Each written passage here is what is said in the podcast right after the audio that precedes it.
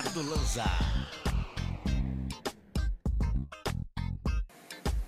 Fala pessoal, tudo bem? Aqui quem tá falando é Eduardo Lanza em mais uma live aqui no Instagram pra gente poder falar sobre política também, falar sobre diversos temas, é a nossa live antena. Agora durante toda a semana, não é mais só na terça e na quinta, agora durante toda a semana. Enfim, agora sim, vamos tentar restabelecer o contato com a Fernanda. A Fernanda entrou, vamos chamar ela, por que não, Fernanda Mansano. Aguardando a Fernanda aqui responder. Boa noite, Fernanda, tudo bem? Olá, Eduardo, boa noite. Fernanda, é, até seguindo um protocolo que a gente tem aqui na nossa série de lives, é, fala um pouquinho mais sobre você, sobre a sua história, tanto na economia quanto na política. Ah, legal. Bom, Eduardo, primeiro, obrigada pelo convite. Por nada. É, fico muito feliz aqui em poder compartilhar um pouco né, do que uh, eu estudei e o que eu trabalho. Bom, mas vamos lá. Eu sou de Maringá, né? Sou nascida em Maringá. estudei, enfim, estudei a vida inteira no colégio público em Maringá. Fiz também a UEM, fiz economia, né, a graduação. Depois eu fiz o mestrado também na, na UEM. E hoje eu moro em São Paulo, tá? E eu vim aqui mesmo trabalhar mais na área de mercado financeiro, né? Então, a minha experiência, eu trabalhei por um bom tempo já, logo que eu me formei em banco, né? Mas era mais essa parte de agência e tudo mais. Depois eu fiz um projeto dentro da universidade que envolveu a incubadora tecnológica de Maringá, né, que hoje já virou um parque tecnológico. Então eu fiquei ali por quase cinco anos dentro da universidade, então eu acabei assim adquirindo um pouco aí de experiência né, com essa parte pública. E depois eu fui, virei professora da Cesumar, né, de economia mesmo. E há um pouco mais de dois anos eu estou aqui em São Paulo e hoje eu trabalho no mercado financeiro, lidando diretamente com investimentos. Ô, Fernanda, acho que eu, claro, eu conheci você através da política e eu queria saber de você o seguinte: como você vê o cenário político no Brasil pós-pandemia do Covid-19?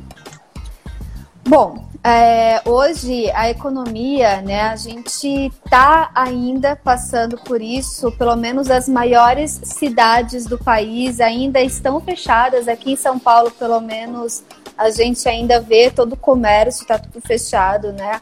E aí já vão aí para quase, enfim, mais de 80 dias né, que a gente está fechado. Então, a economia em si, realmente, ela vai responder sim né, a esse momento que a gente está vivendo, né? E certamente, né, ainda mais em um ano de, de eleições e tudo mais, eu acredito que a política, é, eu acho que ela vai ter que se readequar essa nova realidade a qual a gente não estava esperando, tá? Então, é, somente o político ele não faz nada sozinho, né? Ele precisa sim da, da sociedade privada, né? Ele precisa, né? Ou mesmo das outras organizações que é o, setor, o terceiro setor, né? E todo mundo, né? Que a gente vê hoje é, não está um pouco desestruturado, né? principalmente o setor privado das empresas. Então, eu acredito que vai ter que sim ter uma conversa do setor político, né? uma aproximação maior né? junto com esse lado privado. Tá? É, até uma, uma questão de, de curiosidade, como está em São Paulo? Tudo fechado ainda? Tá tudo fechado. Aqui na capital, pelo menos, uh, foi falado que era para voltar hoje, Porém, o prefeito ele colocou que tem que enviar um, um, uma certa, enfim, um protocolo, tem que preencher várias coisas, né, informando como que esse estabelecimento que vai abrir daqui para frente está preparado né, para essa primeira fase. Então, a capital aqui, ela já entrou na aqui eles dividiram em quatro fases, né? Então já entrou na segunda fase direto, porém ele está exigindo né, como que o comércio vai estar preparado para estar tá aberto e recebendo aí os seus clientes, consumidores e tudo mais. Então, assim, uh, se as pessoas, as empresas estão enviando hoje, né, a gente sabe que vai levar um tempo até então também o pessoal da prefeitura analisar para ver se pode abrir ou não. Então ainda está fechado, tá? Então, realmente assim, São Paulo tá fechado desde o dia 20 de março e tá tudo fechado mesmo, assim, só tá aberto uh, mercado, farmácia, né? Então, e às vezes fica até um pouco perigoso também de andar na rua, né? Uhum. Mesmo que vá com máscara e tudo mais, porque não tem quase gente na rua, né? Então, eu acho que aqui a cidade vai acabar sofrendo bastante. E como que você vê a, a, a questão de readequação do mercado é, pós a pandemia? Porque, querendo ou não, está sendo prejudicial para todo mundo, tanto para a saúde quanto para as empresas que não estão tendo faturamento, ou o faturamento caiu devido à falta do atendimento presencial. Eu queria saber a sua opinião sobre isso, se como vai ser para essas empresas poderem voltar ao, ao, ao voltar ao, a algo semelhante do que era o, o normal antes da pandemia. É, bom, então primeiro tem essa exigência da prefeitura né? Então, eu acredito que isso talvez gere até um custo para a empresa, tá? Uh, sobre a parte de desemprego, realmente é que aumentou bastante, né? Principalmente aí em restaurantes, tá? Muito restaurante realmente que era pequeno, restaurante a gente sabe que fechou as portas mesmo, né? Então, uh, a gente vai ver essa, esse desemprego maior e tudo mais. Mas aí, Eduardo, eu vou comparar para você, né, para assim ter uma ideia do que já está acontecendo lá fora, tá? Do que, enfim, eles já passaram por isso, né? Então a gente vê, por exemplo, China, né, que eu acho que foi o primeiro a entrar e o primeiro a sair também, né, de certa forma, tem tido uma retomada grande. Porém, é, tá uma questão assim: a parte das empresas tem voltado, tá? Todo vapor, só que o consumidor ele não tem voltado a consumir na mesma velocidade que ele consumia antes. Né? Então isso é preocupante. Então eu acredito, né, isso também a gente vê em países europeus também, está acontecendo isso, tá? Então o comércio volta, mas a parte da demanda das pessoas indo consumir, elas ainda estão um pouco retraídas. Então eu acredito que isso vai acontecer no Brasil, tá? A demanda por bens não essenciais ela vai continuar retraída pelos próximos pelo menos seis meses, eu acredito, tá? E a gente vai começar a ver uma retomada, eu acho, só a partir do último trimestre desse ano. E essa retomada vai ser em ritmo, digamos assim, de tartaruga ou vai ser aquele ritmo um pouco mais acelerado? Eu acho que não, tá? Eu acredito que vai ser um, um ritmo mais assim, vai ser um pouco mais devagar, né? É, até então eles tinham muito uma questão falando, ah, retomada vai ser em V, né? O que é retomada em V? Então, da mesma velocidade que cai, ela volta, tá, rapidamente, né? Mas quando a gente pega alguns dados de confiança, de consumidor, pega dados de, de empresariais também, de expectativas futuras, a gente vê que ainda o pessoal não está assim é, voltando o investimento, preparado para consumir de novo como era antes. Então eu não acho que essa retomada ela seja uma retomada rápida, tá? Então a gente deve ver aí começar a voltar à normalidade em julho, mais ou menos. Eu acredito, né? Se tudo, enfim, for diminuindo o número de casos e tudo mais, mas eu acho que as pessoas ainda vão estar retraídas aí com relação ao seu consumo. E se não há consumo, ou melhor, se há consumo somente para bens essenciais como alimentação, aí a gente realmente não consegue fazer né, a roda da economia girar. Né? E segundo, Eduardo, uh, vai ter o desemprego está aumentando, tá? E a renda também está diminuindo, né? Então aqueles que ainda não perderam o emprego, muitos acabaram uh, tendo ali um, um, período em que eles não receberam, né? Ficou suspenso o trabalho. Então, assim, eles não têm renda. Então, assim, a renda diminui, vai diminuir, está diminuindo e o desemprego aumentando. Né? Então, assim, não tem como ter uma retomada rápida nesse cenário. Fernanda, o Henrique perguntou assim, para você falar, na verdade, é, um pouco sobre esse novo desafio para o investidor com a Selic baixa. Ah, excelente pergunta, Henrique. Bom, a gente está hoje num cenário que até então não era tão conhecido para o brasileiro, tá? Que é de juros baixos, né? Tão baixos assim. E nesse momento, para quem procura mais rentabilidade, né, nos seus investimentos, uhum. é preciso tomar mais risco, né? E nesse momento que você vai procurar mais risco, né, você vai acabar aí nos investimentos, nos títulos de valores imobiliários, que são aqueles de renda variável, né? Aquela, enfim, realmente é um risco muito maior do que simplesmente ali um tesouro Selic e tudo mais, tá? Então, assim, é, a gente tem visto, sim, que está crescendo muito o número de pessoas na Bolsa de Valores.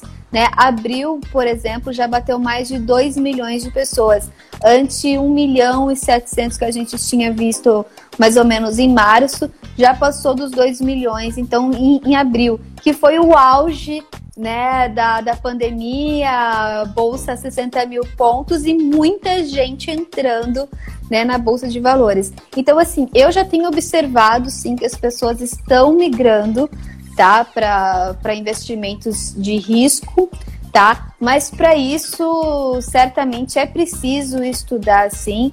E mais, né, Henrique? Eu acredito que a gente ainda está num momento de volatilidade, tá? E que a volatilidade, os preços eles ainda não estão seguindo uma tendência. Né? Então, chegar e falar assim, ah, simplesmente agora a bolsa está subindo e não para mais. Eu não acredito, né? Porque a gente teve agora, finalizou agora em maio, mais ou menos, uh, os balanços das empresas do primeiro trimestre. E em julho a gente começa os balanços do segundo trimestre. E vai ser nesse momento que a gente realmente vai ver o quanto a pandemia ela atingiu as empresas. Né? Então, não tem como a gente ver muitas vezes ali que o faturamento diminuiu tanto da empresa e mesmo assim apostar que o valor da ação vai subir. Né? Então, pode ser que ocorra assim ainda um, um reajuste desses preços, tá? Mas é, nesse momento, realmente, quem está buscando uma maior rentabilidade está tendo que correr risco e é um risco num cenário que não é, enfim, tão, tão clean assim, né? É um cenário um pouco conturbado ainda.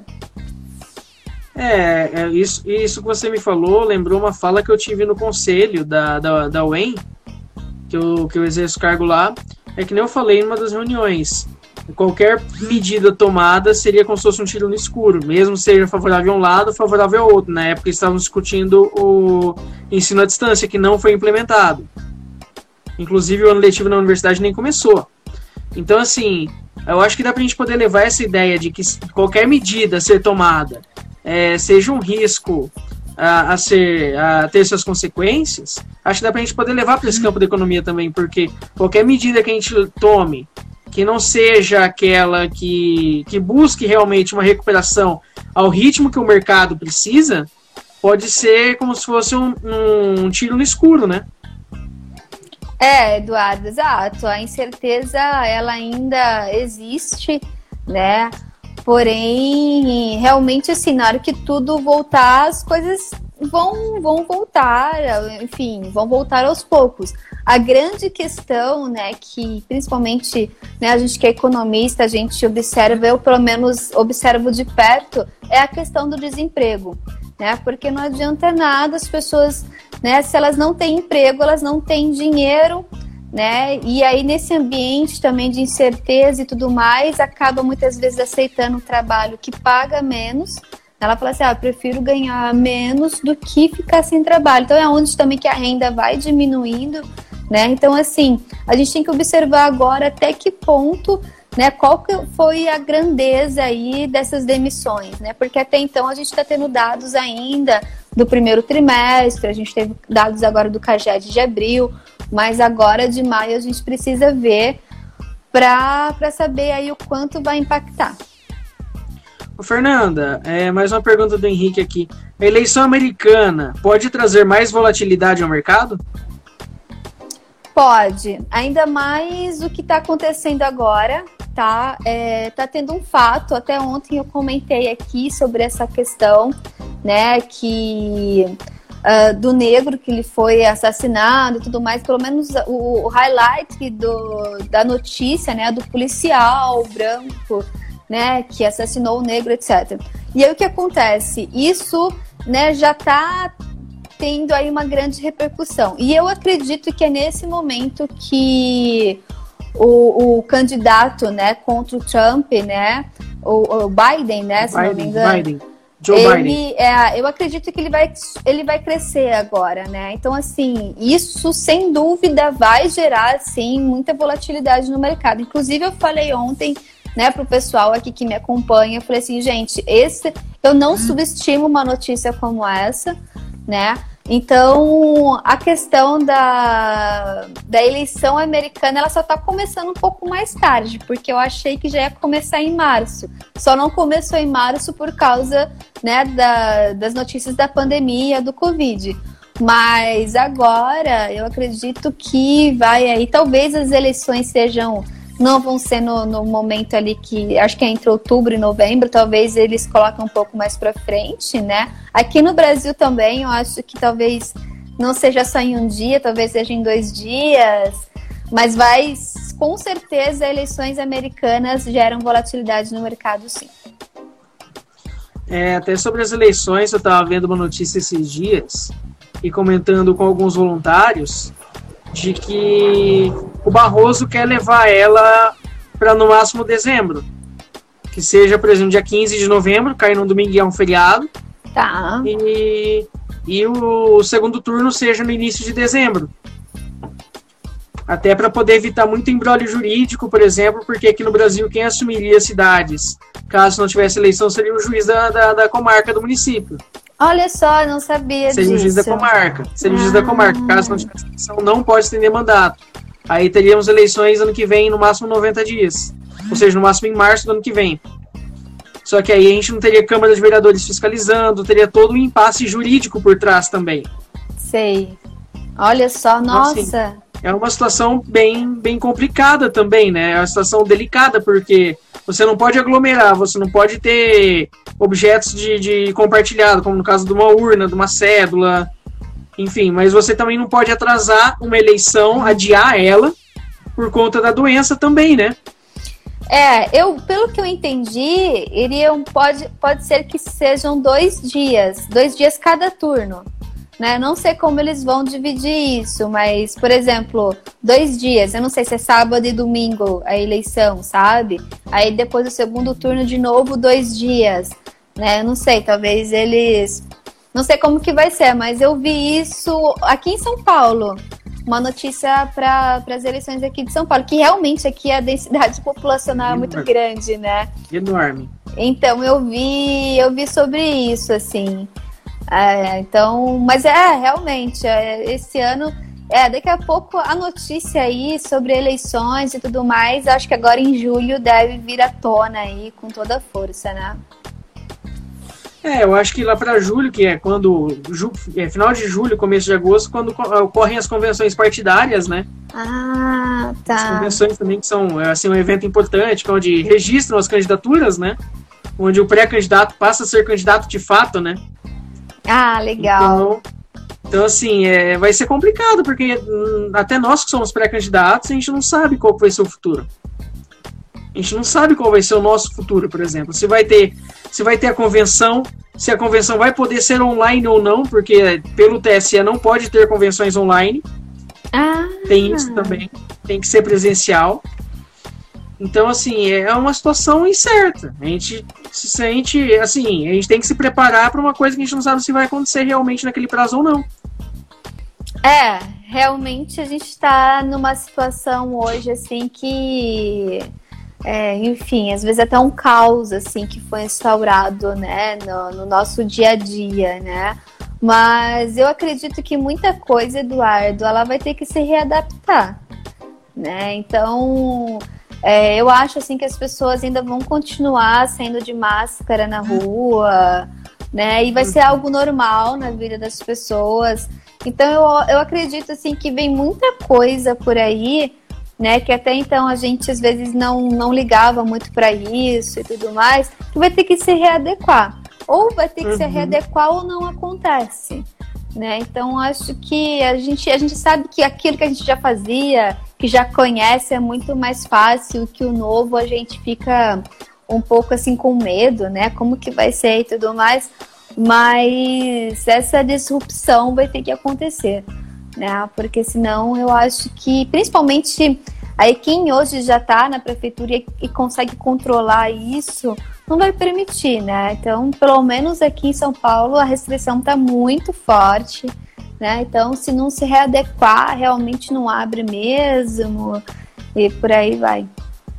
É, aqui em Maringá o comércio já está quase, quase aberto em sua totalidade. Só faltam cinemas, parques e escolas poder abrir. Hoje ah, abriram as alimentações, assim, os casos de Covid-19 até foram baixos tá. do que a expectativa, até foram baixos. Por exemplo, a gente está em 150, 160 casos, não vamos lembrar o certo. Então, assim, em comparação com grandes cidades, até como uma Londrina, por exemplo, que, que é uma cidade, querendo ou não, um porte meio parecido com Maringá, ela já teve mais casos do que Maringá, Claro, tiveram casos irresponsáveis, como o que ocorreu no hospital psiquiátrico, que deixaram uma paciente Cascavel entrar, ela estava com Covid, não examinaram, e contaminou 50 pessoas dentro do hospital, quase. Nossa. Mas assim, aqui a situação está bem controlada, as academias já voltaram, hoje voltaram as piscinas das academias, hoje voltaram os, os fast foods nos shoppings, que não estava podendo fast foods nos shoppings ainda, poder alimentar lá dentro. Hoje tá. você já pode se alimentar. Só não pode consumir bebida alcoólica. Enfim, mas aqui a cidade foi, podemos dizer assim, quase que dominada por liminares. Porque muitos comerciantes entraram na justiça para poder abrir. Pet shop, padaria, é, supermercados poder abrir para poder abrir os sábados. Assim, então o, a gente sentiu a cidade quase que refém das liminares da justiça até. Não sei se foi assim em é. São Paulo, mas pelo menos Não. aqui já foi foi nesse cenário. É, São Paulo é que eu tava até outro dia conversando isso com uma pessoa. É, São Paulo são várias cidades dentro de uma cidade, né? Então, assim, acaba sendo uma regra para todo mundo, por mais que talvez só esteja concentrado numa região, que é uma região maior que Maringá, por exemplo, assim, né? Então, aí acaba assim todo mundo tendo que né, é, aderir. Né? E a justificativa é justamente a questão do hospital público, né? Principalmente o SUS, né? Então, como às vezes até concentra, por exemplo, um dos hospitais aqui é o HC. E o HC fica aqui, praticamente no centro aqui da, da cidade, né? Então, se você for ver a distância para outros bairros, é assim, de horas. Né? Então, uh, essa é a justificativa. Então, assim, por mais que talvez seja controlado em vários bairros, a gente tem que. E, e, e essa coisa também, né, Eduardo? Às vezes a pessoa que mora lá num bairro mais afastado, por exemplo, aqui na frente da minha casa tem feira. Todo domingo tem feira, as feiras continuam. Então, às vezes, aquela pessoa que está ali na feira, ela saiu de um bairro que fica, sei lá, duas horas aqui do centro. Itaquera, na vida, por exemplo. É, ela passou pelo. é o Ceasa daí, eu não lembro o nome daqui, o nome. Ceages. É. E aí ele passou por lá para pegar fruta, uhum. verdura e para vender aqui. Então, assim, querendo ou não, as pessoas fazem esse trajeto e tudo mais, né? Então, realmente aqui, eu acho que a grande preocupação aqui de São Paulo é que realmente é, a densidade populacional aqui é muito, muito grande. Para você ter uma ideia, só no prédio que eu moro aqui passam duas mil pessoas por dia que entra e sai. Né? Então, imagina, esse é um prédio. Né? Então, tudo aqui realmente eu acho que talvez toda essa questão desse controle e tudo mais foi né, por essas questões aí da cidade ser muito grande e tudo mais. Mas realmente teve já algumas manifestações aqui. Ontem teve uma manifestação também. Teve um quebra-pau, inclusive, né? É, ali na Paulista, aqui pertinho de casa. Não, aqui realmente quebra-pau mesmo, assim, o pessoal. É que hoje o pessoal não tá aqui falando, mas às vezes fica um fala do outro e tal. É, mas eu acho que, enfim, a gente vai começar a ver as consequências aí mais para frente. Mas tudo que eu ouço assim sobre as empresas, academia, restaurante, realmente é, foram bem, foram significativamente impactados, tá? É até uma pergunta que eu ia fazer para você agora. Se você fosse prefeita de São Paulo, qual seria a primeira medida que você tomaria?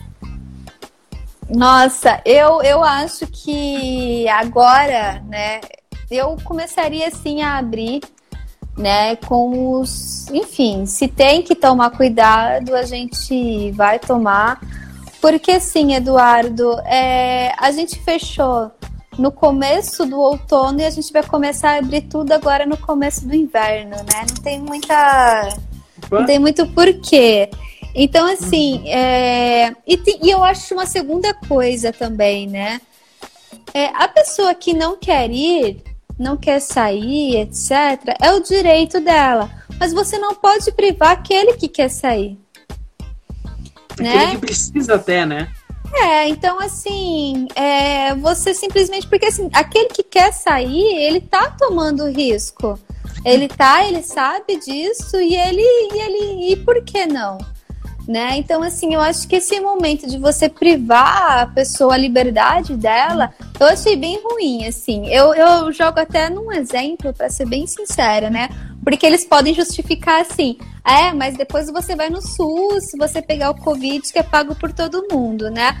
Mas quantas pessoas também não usam, é, fumam ou, ou a bebida alcoólica e depois vai fazer o tratamento no SUS que todo mundo paga também.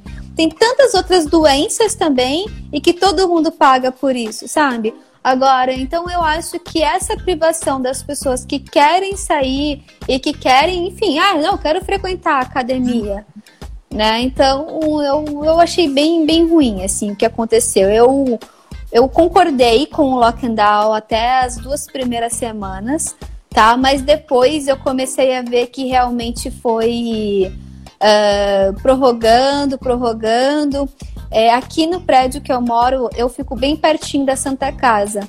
Então aqui tem bastante médico. E assim, a gente sabe que teve muito recurso que foi porque lá no hospital falava que era Covid. A pessoa morreu de infarto, falou que morreu de Covid. Né? Então a gente ouviu isso, né? Eu não tenho como provar isso, mas a gente sabe que o hospital que falava que a pessoa que estava com Covid ela recebia uma certa verba. Então, assim, até que ponto. Tudo... Até, né? É, até que ponto tudo isso foi verdade ou não, né? Então, hoje, se você pergunta para as pessoas, todo mundo já está assim de saco cheio do que está acontecendo. As pessoas estão vendo que o desemprego aumentou. Então, eu acho que virou muito uma questão política, sabe? Então, assim, as duas primeiras semanas se eu fosse a prefeita, eu teria sim feito a restrição, né? Até porque, Eduardo, aqui em São Paulo, todo mundo, muitas pessoas falam que o Covid já estava aqui no carnaval. E que muita gente pegou no carnaval. É, se você for ver os epicentros no Brasil, né, que é Fortaleza, Rio de Janeiro e São Paulo, são cidades que tiveram o carnaval, né? E um super carnaval. Várias pessoas falam que tiveram os sintomas e tudo mais nessa época do carnaval, sabe? Então, assim, eu achei que chegou num ponto que já não era bem mais um controle ou não, né? Então é isso. Então é isso. Eu acredito que você privar a liberdade da pessoa, né, dela, ah, dela sair e tudo mais, ah, porque ela vai passar para as outras pessoas. Passar para quem? Né? Esse é o ponto. Agora, o grupo de risco, ah, o grupo de risco a gente tem que é, proteger esse grupo, a gente tem. Né? Esse, esse é o ponto. Mas eu acho que aqui, assim, foi demais tudo que aconteceu. É, tem mais uma pergunta do Henrique aqui. Bolsa americana deve ir melhor do que a brasileira? Bom, é, boa pergunta. Boa pergunta porque a bolsa americana ela já tem voltado já é, ela já, como que eu falo, ela, ela já recuperou, né, toda aquela perda que ela teve desde março, uma parte, né? E a bolsa brasileira, quando a gente dolariza a bolsa brasileira, é, a gente vê que ela ainda está muito atrás, né?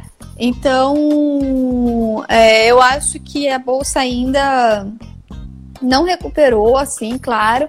Em comparação à americana, parece que a americana está muito mais rápida, né? E eu acho que talvez a gente ainda tenha, assim, um ajuste aqui na bolsa brasileira. Ô, Fernanda, é, aproveitando um pouco esse assunto da bolsa, é, ano passado tivemos uma pontuação recorde da Bolsa de São Paulo, atingindo mais de 100 mil pontos, acho que chegou na casa de 112, 113, 115 pontos. E hoje ela circula na casa de 70, 80 mil pontos. Eu queria saber de você o seguinte: é, como você vê essa queda de, de pontuação da Bolsa de Valores e se é possível recuperar até em médio prazo? Bom, a queda, então ela foi uma queda que a gente fala que é uma queda sistemática, né? Então ela atingiu todos os setores e mais do que isso, ela atingiu várias, todas as bolsas do mundo, né? Então não foi só aqui no Brasil que caiu, tá? E eu acredito assim que no médio prazo, eu acredito sim que a gente pode retornar sim, né? Mas eu acho que ainda este ano a bolsa ainda vai reagir bastante aí aos dados que a gente espera da economia brasileira. É, sendo otimista, dá para o dólar voltar a 3 reais novamente? 3 e pouquinho? Esse ano? Até dezembro, começo de janeiro? Não, impossível, impossível. Tá? Para saber mais ou menos assim como funciona, a gente Uh, não funciona, né? Mas as expectativas a gente vê pelo boletim Fox, que é divulgado pelo Banco Central, tá? E o dólar, se ele simplesmente é, sai desse patamar que ele está hoje aí fechando aos 5,40 mais ou menos que está fechando hoje. Ele teve uma hoje subiu um pouquinho e vai para 3 e pouco. Nesse período que é muito curto é, você pode até enfim dar, é, ocasionar um grande desequilíbrio né na, na economia tá? Então assim é, para esse ano realmente é impossível. E é assim, num cenário um pouco mais otimista, é, qual o prazo que você dá para a situação poder, é, para a Bolsa de Valores até poder recuperar e a situação se normalizar? Eu acredito que é a partir do último trimestre desse ano, tá? Então, a partir de outubro, eu acredito que a gente já comece a ver dados bem positivos. Bem positivos não, mas a gente já começa a ver né, que a economia ela voltou de novo, voltou a confiança, voltou, né? Talvez até o desemprego tenha diminuído mais um pouco, tá? Então eu acredito que no último trimestre a gente começa a ver aí os dados mais positivos. E quem vence essa guerra, Estados Unidos ou China? É a pergunta de um milhão de dólares do Henrique. Ah, do... tá aqui.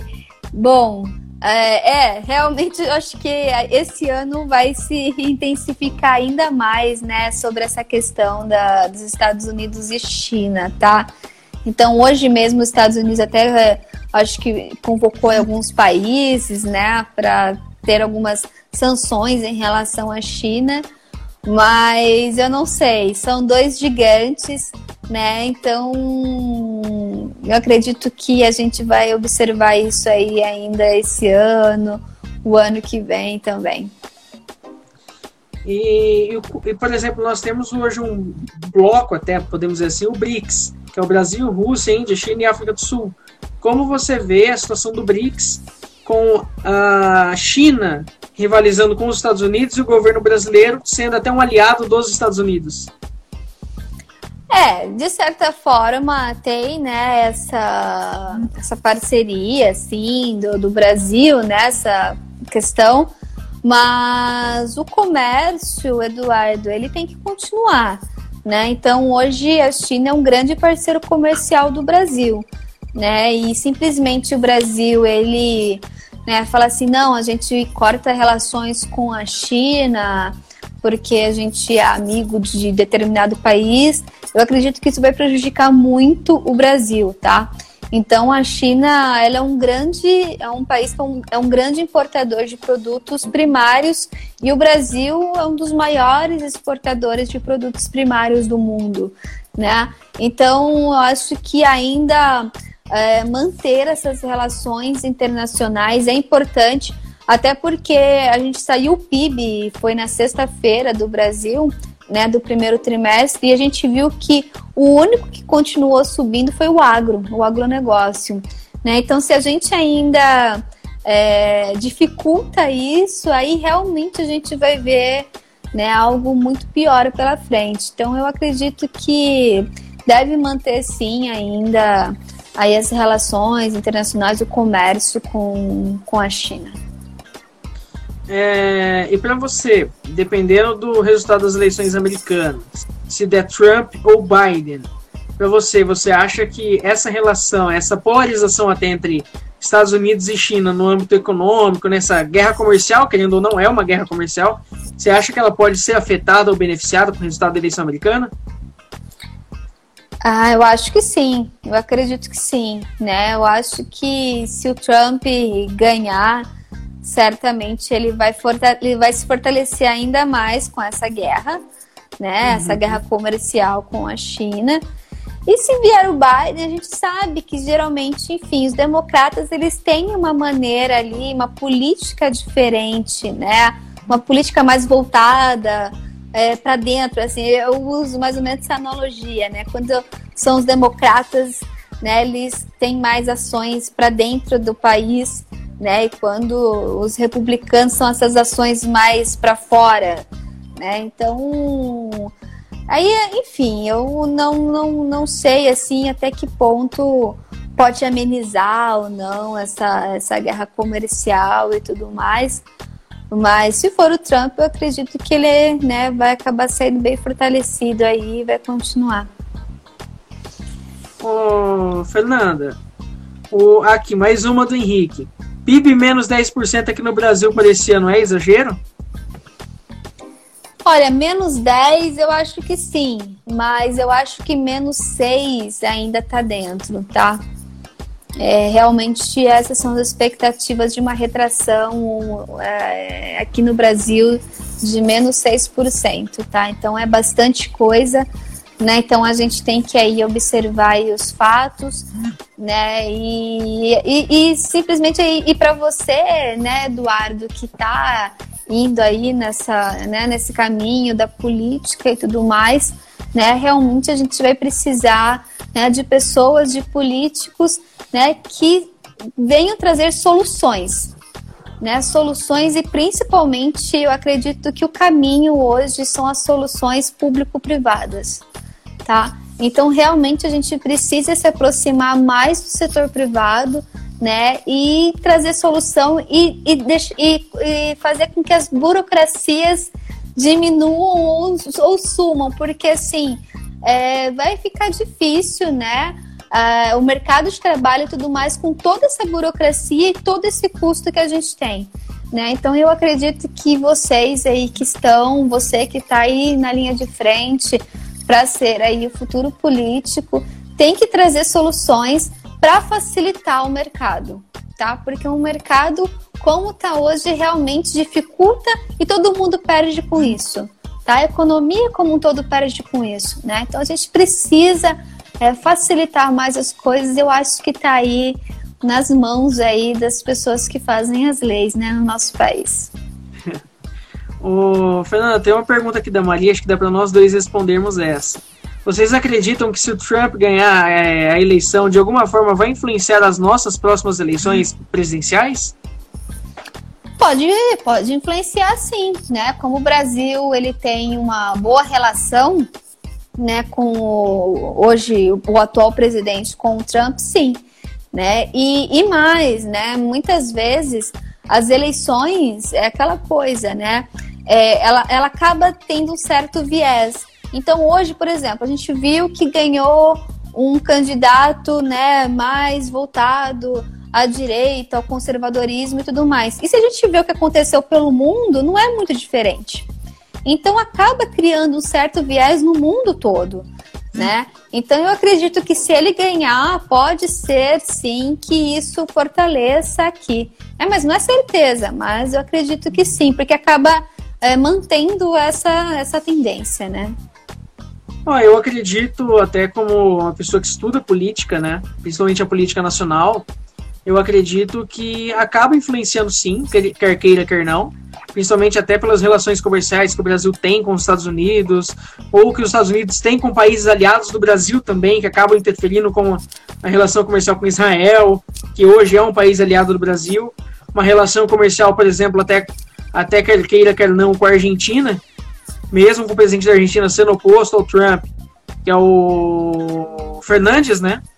Se não me engano, o Fernandes é o presidente da Argentina o poste da Kirchner, digamos assim, eu acredito que sim, acabam influenciando, como influenciou agora em Israel com a reeleição do Benjamin Netanyahu, como influencia na Hungria também, que tem um, conservador também na presidência, como influenciou em alguns outros países também na, na, na Europa, até no leste europeu, que é onde a, a, a, esquerda tem mais tradição, acabou influenciando com políticos de direita, nem que seja para o parlamento eleitos. É, tivemos, acho que, a eleição parlamentar na Itália também, que teve essa influência. Então, acredito que sim, vai influenciar influenciar bastante na eleição brasileira. Pode ser que seja o próprio Bolsonaro reeleito, pode ser que venha algum outro candidato de direita que acaba tomando protagonismo também, por que não? E eu acho que sim, vai acabar influenciando, e principalmente se for com, com o Trump eleito. Agora, se for com o Biden eleito, pode ser que influencie num Ciro Gomes da vida, ou até alguém mais de centro também, talvez um Rodrigo Maia, alguém mais central, alguém mais de centro assim, para poder ter essa certeza até de pelo menos um diálogo caso se o Biden ganhar as eleições nos Estados Unidos. É, e também vai depender muito de quem vai ganhar as prefeituras, né? E principalmente falando de São Paulo, Rio de Janeiro, é, uhum. Belo Horizonte, Salvador, né? Que, é, que são as maiores cidades aí do país e certamente acaba influenciando, né? Então, por exemplo, aqui em São Paulo eu nem imagino, né? Acho que até fica para uma próxima live, né? Conforme eu for vendo como que vai ser aqui, porque realmente quem, enfim, prefeito de São Paulo, prefeito do Rio de Janeiro tem muita influência também, né? Depois na, nas eleições, né? Então a gente tem que ver como que vai ser esse ano aqui no Brasil e tá com, eu acho que tá assim um cenário assim, de muita incerteza, né, na política. Eu realmente igual aqui em São Paulo nem imagino assim quem é. pode estar tá na frente, assim. Em São Paulo a gente tem um outro fator também que é a saúde do Bruno Covas, né? Que é a saúde é. do Bruno Covas. Pra quem não sabe, ele está fazendo tratamento contra um câncer. E tem muita gente falando assim que o, a imunidade dele tá tão baixa, mas tão baixa, que se ele for fazer campanha direto na rua, ele vai acabar sendo internado Nossa. por conta da, da, de contaminar alguma. de pegar alguma contaminação, alguma coisa. Então, assim, tudo vai depender, é, pelo menos aí em São Paulo, de como vai ser o andar da carruagem com a saúde do Bruno Covas, se ele vai conseguir vencer o câncer ou não, se vai surgir alguém é, do PSDB como substituto do Covas, ou se vai surgir alguém de direita também, ou alguém de esquerda, enfim. Vai depender de toda essa situação aqui. Toda essa situação aí, perdão. E aqui em Maringá eu vejo que a situação está bem polarizada. Principalmente entre o deputado estadual Homero Marques, que é pré-candidato, com o prefeito. Hum, olha só. Sim, a situação está bem polarizada e o povo não está contente com o prefeito de Maringá, o atual prefeito. E eu acho que aqui em Maringá vai vir mudança também. É, então, muita coisa. Eu acho que deu acho que esse corona e o coronga deu um chacoalhão em todo mundo, né? E numa situação agora, Eduardo, em que a gente está entrando numa situação econômica um pouco difícil agora, realmente as pessoas não estão tão felizes, né? Então, uma população que, enfim, está nessa situação, ela acaba sendo até um pouco mais racional também, eu espero, né, na, nas suas decisões aí. Então, eu acho que ainda vai ter muita, muita coisa aí. Fernanda, é até uma realidade mais próxima de você, pouco mudando de assunto, mas falando, querendo ou não, de política nacional, queria saber de você a sua opinião sobre o ocorrido em, ontem em São Paulo, da, das manifestações pró-governo e contra-governo, as manifestações contra-governo que tiveram apoio de torcidas organizadas, de alguns políticos também. Queria saber qual a sua opinião sobre o ocorrido e o que você pode contar pra gente. É, ontem teve então essa, essa organização, né? Então a gente tem visto que, primeiro, Acho que as pessoas não estão mais tão com medo assim do coronga, né? Porque senão não iriam em multidão para rua, porque realmente tinha muita gente. E eu tô falando dos dois lados, né? Até o lado que era que é a favor do governo, eles já estavam indo para rua já alguns domingos é já. É o terceiro domingo seguido que fazia é, manifestações. E né? aí já o pessoal que é contra começou aí. Então, assim, a minha conclusão. Primeiro que eu acho que isso faz parte da democracia, né? É claro que toda forma de violência e, né, uma, uma coisa assim eu acho bem ruim, né? Então ontem pode até ter sido saído um pouco do controle, mas eu acho que faz parte da democracia. Porém, o que eu vejo é que essa questão do coronga tá meio que resolvida, né? Tá fato ontem. vontade de mandar assim pro Covas, ó, a galera tá na rua, né? Então abre tudo aí, porque o que vocês estão falando aí acho que não é realidade, senão não teria né, as pessoas indo fazer protesto aí. Tem até uma mensagem aqui do Peterson também, um comentário. Ele falando assim: só digo uma coisa, não existe nada mais fascista do que o antifascista. É complicado, complicado, é. Nossa, é, aqui, enfim, as pessoas quando tomam assim essa, essa parte mais violenta e tudo mais, né, fica até um pouco perigoso, assim, né? De, de... Mas, enfim, política faz parte, né, Eduardo? A gente tem que saber conversar. Eu acho que o Brasil ainda, nós ainda somos muito jovens quando, a gente fala de democracia. Né? Eu acho que a gente ainda está amadurecendo sobre esse assunto, sobre é, conversar com esse tema, né? E tudo mais. A gente ainda vê muitos extremos, né? O que é ruim.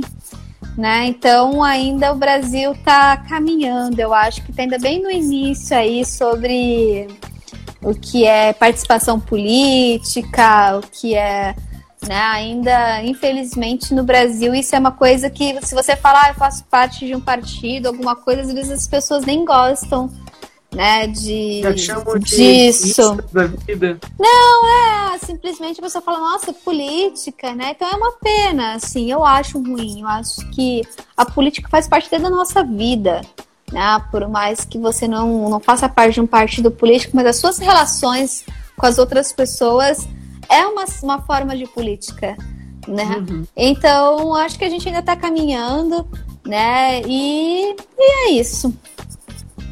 Fernanda, o home office veio para ficar? Acho que não. Acredito que não. Acredito que vai ter sim muita gente que pode estar fazendo trabalho em casa, mas ainda tem muitas funções e tem muitas, que, muitas questões dentro da, da, empresa também, principalmente essa parte de tecnologia, né, e, e de, de, informação também, de dados e tudo mais, que não tem como fazer no home office.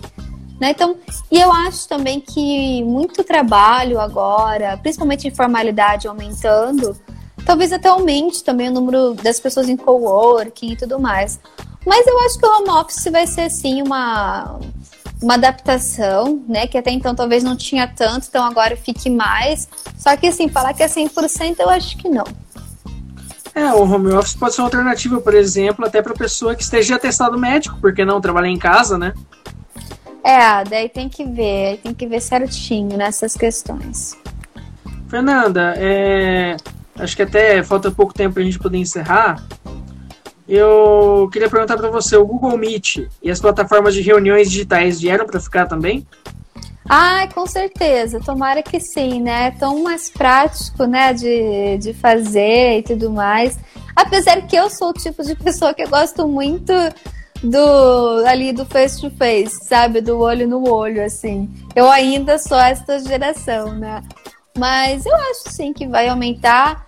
E eu acho também que talvez até diminua, tinha que diminuir um pouco mais, talvez, o número de reuniões, né? Às vezes a gente fica vendo o pessoal fala, fala, fala, reunião atrás de reunião e não resolve muita coisa, né? A gente começar a partir um pouco mais para prática, para ação, né? E, enfim, é, o Brasil ainda tem muito disso, né? Essa, essa parte, assim. Mas quem sabe a gente vai mudando.